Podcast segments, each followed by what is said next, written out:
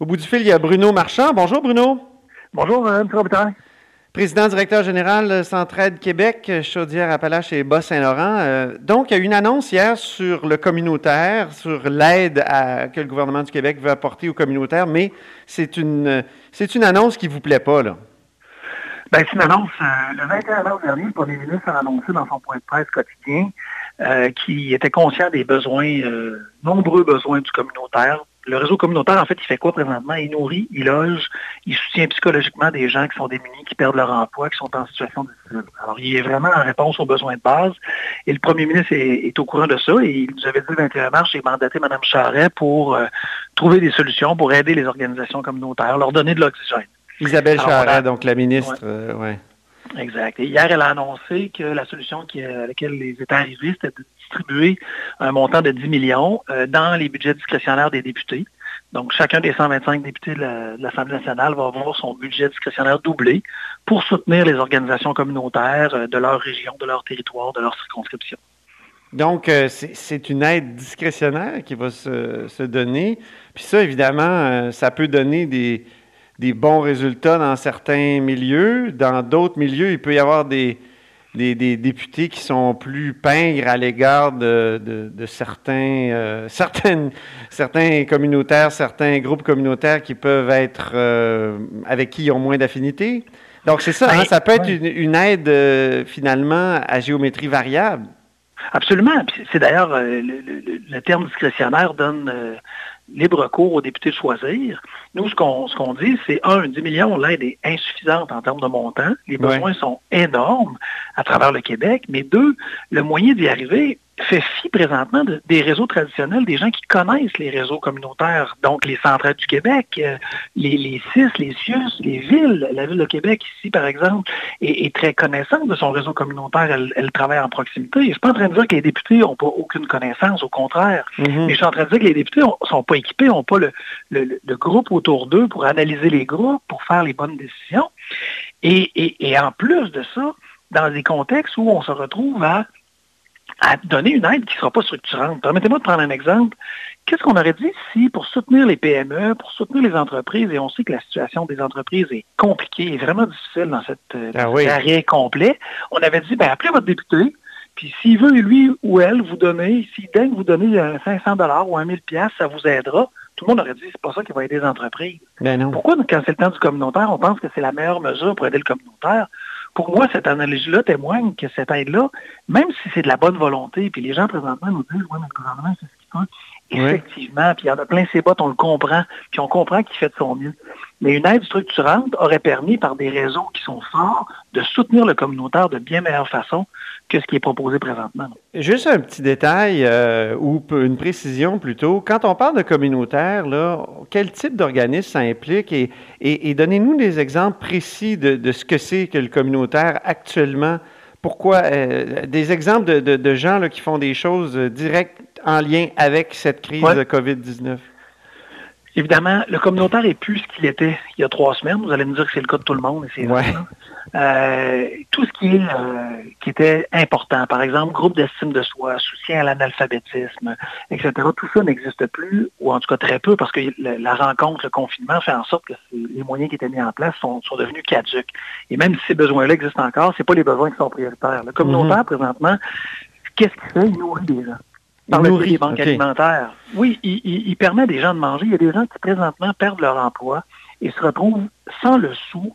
Vraiment, là, puis on le sait qu'on on évalue au Canada que, dépendamment des provinces, c'est entre une personne sur quatre à une personne sur trois et des fois même une personne sur deux qui a besoin de son chèque de paye pour manger et qui n'a pas, pas le, le, pécule accumulé à côté là, pour venir euh, pallier à un manque de, ressources financières, mais ces gens-là, qu'est-ce qu'ils font quand le frigo est vide? Mais ils sortent vers les banques alimentaires, ils sortent vers les soupes populaires.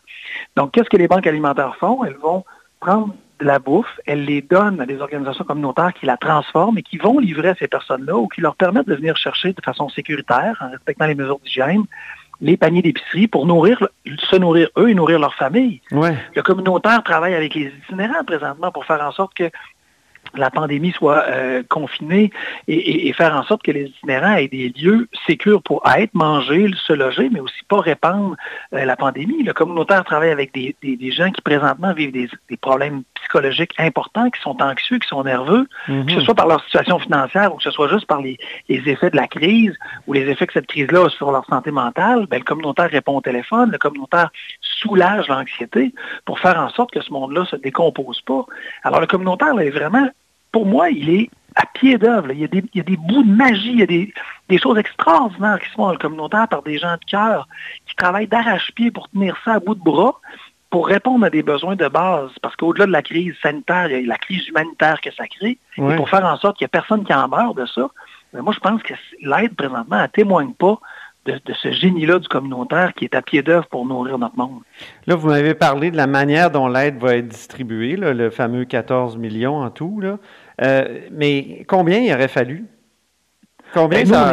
nous, on nous, on évalue qu'au Québec, euh, les, coûts présentement de tant que l'aide fédérale et les prestations spéciales ne seront pas arrivées, on évalue qu'on a besoin de 30 millions par mois pour soutenir le communautaire. Oh, et je vais vous donner juste un exemple. Les banques alimentaires, présentement, pour lesquelles il y a eu un peu d'aide de données du gouvernement, ils doivent acheter des, euh, on, je vais vous donner l'exemple de Moisson-Beauce, dans la région de Chaudière-Appalaches. Mmh. Moisson-Beauce, là, était, est en manque de nourriture flagrant. Pourquoi? D'abord parce que la, demande est plus importante qu'avant. Mais en plus, ils ont moins de dons de nourriture, puis c'est normal, les restaurants ne fonctionnent plus, les épiceries fonctionnent à un régime qui est complètement différent, donc ils obtiennent moins de, de ressources pour plus de demandes. Alors, les, fonds d'urgence que nous, on a créés, entre autres, ce qu'ils font, c'est venir donner de l'argent, à ces, notamment à Moisson Bourse, pour venir leur permettre d'acheter des denrées, notamment de la viande. Ils n'avaient plus de viande disponible pour les gens euh, en situation de, vulnérabilité. Il n'y avait plus de viande à offrir, il n'y avait plus de protéines à offrir, ah soit par la viande ou par d'autres. Alors l'aide est venue faire quoi? Leur permettre d'acheter de la viande. Mais hmm. dans une semaine ou dans deux, si on n'est pas capable d'être là encore, l'aide qu'on a donnée, elle ne passera pas à travers l'épreuve du temps. Ben oui. Parce que les besoins sont énormes. Les banques alimentaires doivent acheter beaucoup. Et après ça, ça part de la banque alimentaire et ça s'en va dans des soupes populaires qui, elles, la transforment. Ces soupes populaires-là aussi ont des conditions qui ne sont pas facilitantes. Et elles doivent engager plus de monde pour cuisiner davantage. Elles ont besoin de livreurs. Il y a beaucoup de bénévoles qui se sont offerts, mais elles doivent coordonner ça et faire en sorte que l'aide, la bouffe transformée se rende aux gens démunis. Il y a vraiment toute une réorganisation qui fait en sorte que sans le communautaire présentement, le Québec ne serait pas où il est. Ah oui. Mais là, le communautaire est, en crise euh, aussi. Est-ce qu'il y a des... Est-ce qu'il y a des effets de cette crise-là qu'on peut déjà euh, ah percevoir? Là? Oui, notamment sur le... On parle beaucoup, puis avec raison, de tous nos anges gardiens dans le système de la santé euh, qui sont, j'ai envie de dire, à pied d'œuvre, puis qui, sont, qui doivent vivre avec l'inquiétude de la maladie, continuer d'offrir les services, soigner les, gens. Puis on voit euh, des, plein de manifestations de policiers, pompiers, de gens qui viennent les remercier sur les médias sociaux. Et il faut le faire. Ces gens-là sont extraordinaires. Mais je vous dirais que dans le communautaire, c'est la même chose. Là. Les gens là qui sont à, pied d'œuvre pour nourrir le monde, les gens qui sont à pied d'œuvre pour accueillir des itinérants, les gens qui sont à pied d'œuvre pour répondre aux femmes violentées. Euh, il y a, mais il y a de l'aide qui, n'a pas pu être donnée là. Depuis depuis dix jours, mettons. Euh, en plus. Est-ce que ça est-ce que ça a eu des effets euh, concrets? Est-ce que vous avez entendu parler d'histoires d'horreur ben, notamment, un des effets qu'on voit, c'est que les appels à l'aide notamment sur les lignes d'écoute, augmente de façon exponentielle. Parce que les gens ne sont pas capables de répondre à leurs besoins. À un moment donné, il y a, une angoisse, il y a, une inquiétude, il y a des craintes qui sont, euh, qui sont là et ils ont besoin de ce soutien-là psychologique. Ils cherchent de l'aide, ils cherchent comment faire pour obtenir de l'aide. Et L'autre partie du volet des besoins, c'est que les, gens en première ligne sont aussi sur la ligne de front, ils sont aussi inquiets d'attraper la maladie, ils sont aussi inquiets euh, de leur santé psychologique parce qu'eux aussi retournent à la maison comme les infirmières, comme les médecins font avec leur famille et ne veulent pas les contaminer.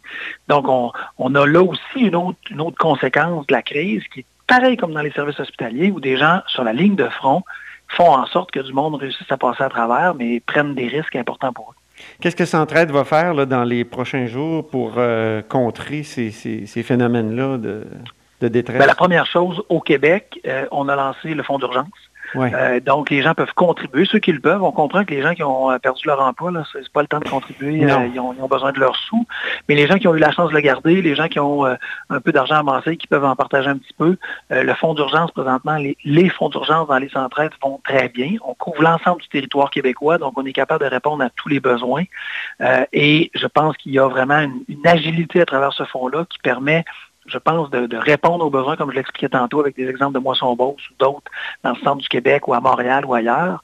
Euh, il y a vraiment là une réponse rapide et agile. On analyse les demandes et on décaisse rapidement l'argent, souvent dans la même semaine, pour que l'organisation puisse répondre aux besoins. Et ça, les citoyens jusqu'à date répondent. Donc, les gens qui veulent mhm. donner, là, euh, par le biais de leur centre de leur région, c'est la meilleure façon. Euh, les entreprises répondent, les fonds d'aide se garnissent. Et ce qui est paradoxal présentement, c'est que c'est l'État qui répond le moins.